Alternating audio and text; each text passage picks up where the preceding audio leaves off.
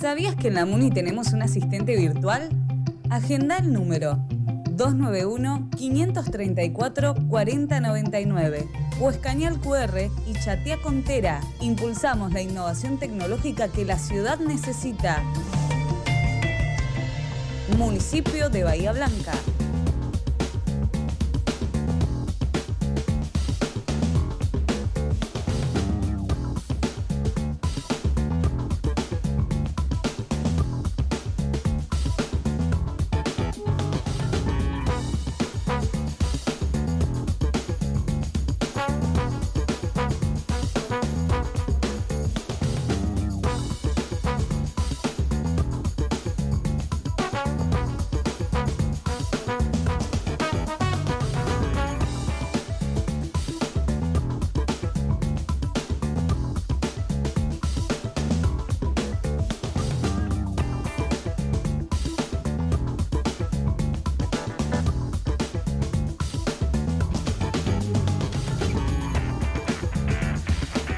Pasaron 40 minutos de las 12 del mediodía de jueves. Ya lo tenemos a nuestro abogado Juan Cruz Sticker. Bienvenido, buen jueves.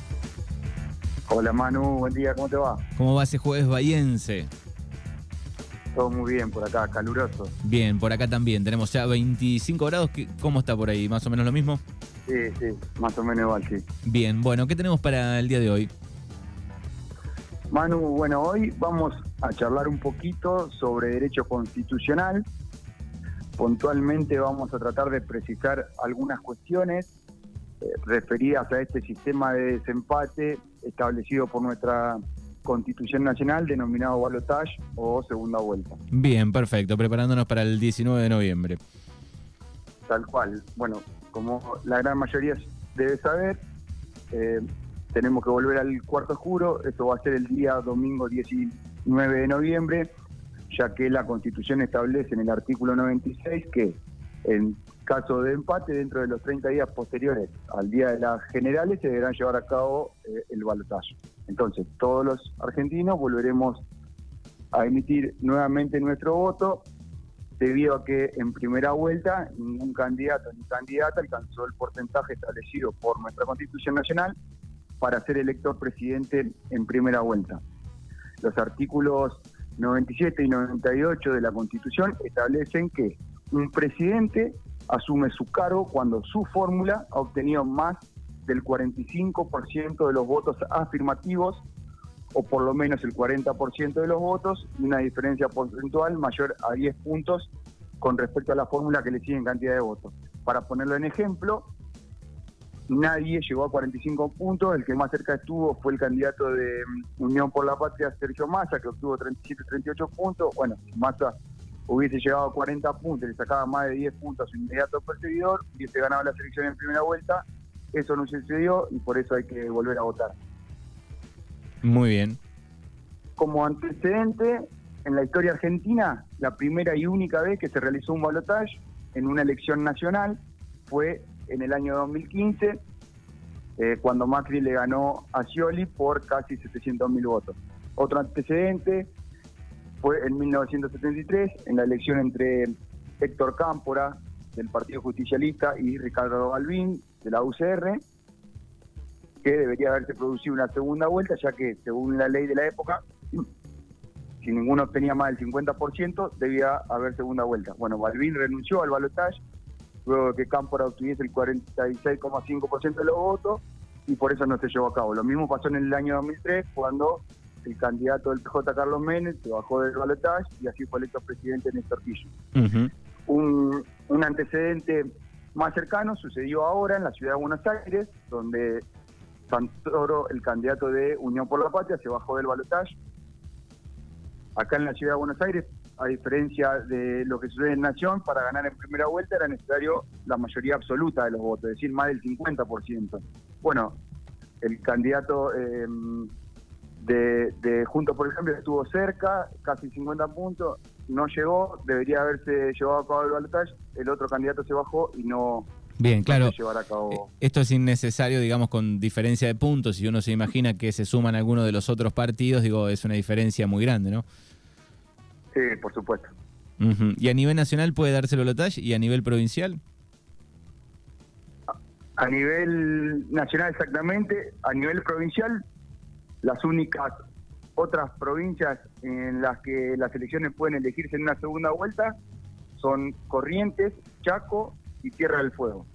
Solo este esas no tres. Es el caso, sí, este no es el caso de la provincia de Buenos Aires, donde, mm, si bien es el principal distrito electoral del país, eh, resulta electo aquel que obtenga la simple mayoría de votos, sin posibilidad de boletaje.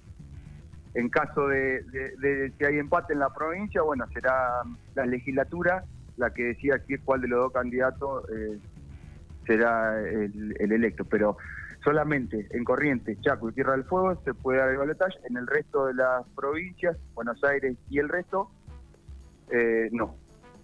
Bien. Eh, y, y uno se pregunta, ¿no? Eh, ¿Cuál es un poco el objetivo, ¿no? De, este balotaje.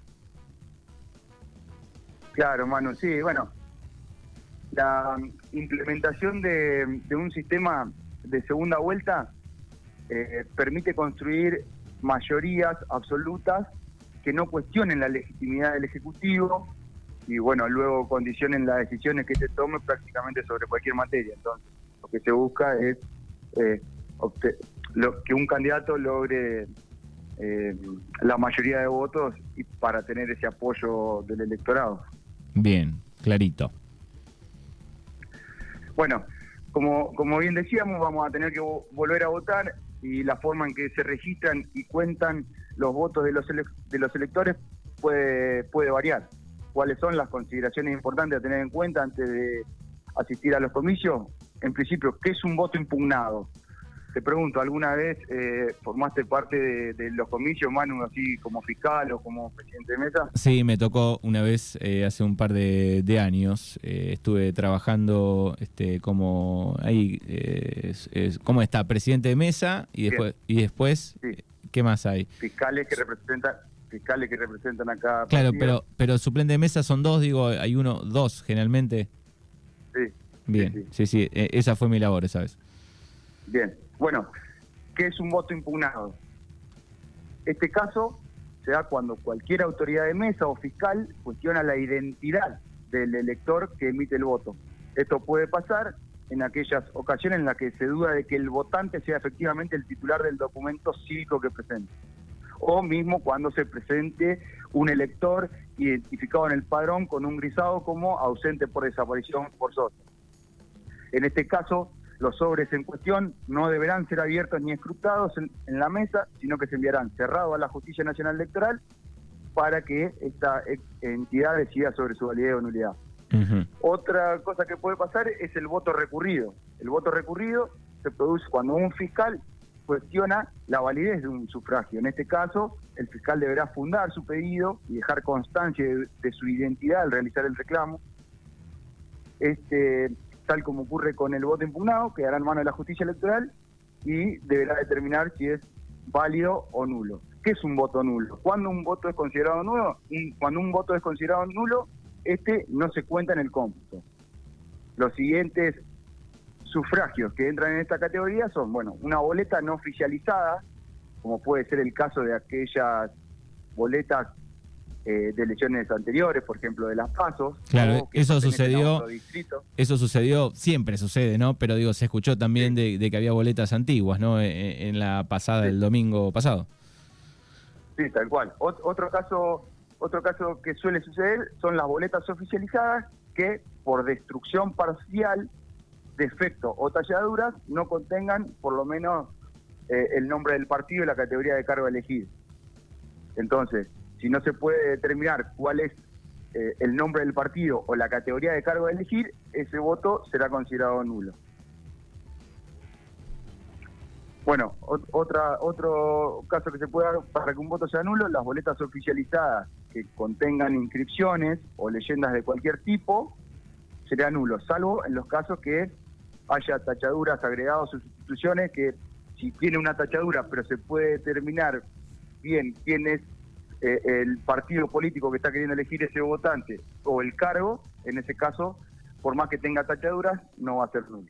Obvio, otro, otro caso que, que anula el voto son los objetos extraños que se encuentran en el sobre junto a la boleta.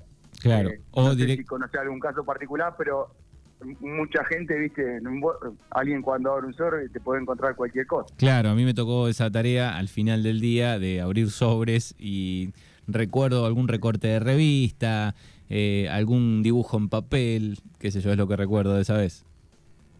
Claro. Está bien. Está perfecto. Bueno. Entonces, lo- el voto que es considerado nulo no cuenta. Distinto es el voto en blanco.